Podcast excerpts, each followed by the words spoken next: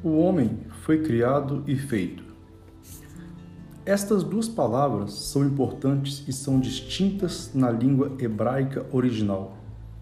A palavra criado vem da palavra hebraica bara, que significa criar do nada.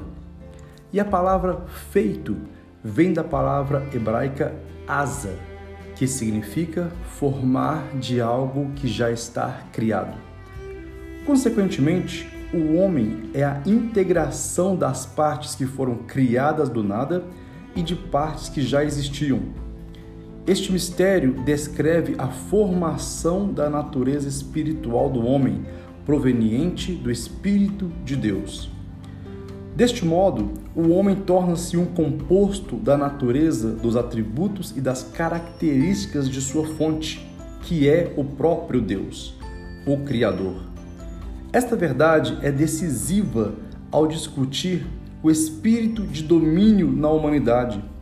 É igualmente notável neste ponto compreender que a palavra para a fonte no original hebraico é a palavra Abba, que nós traduzimos como pai.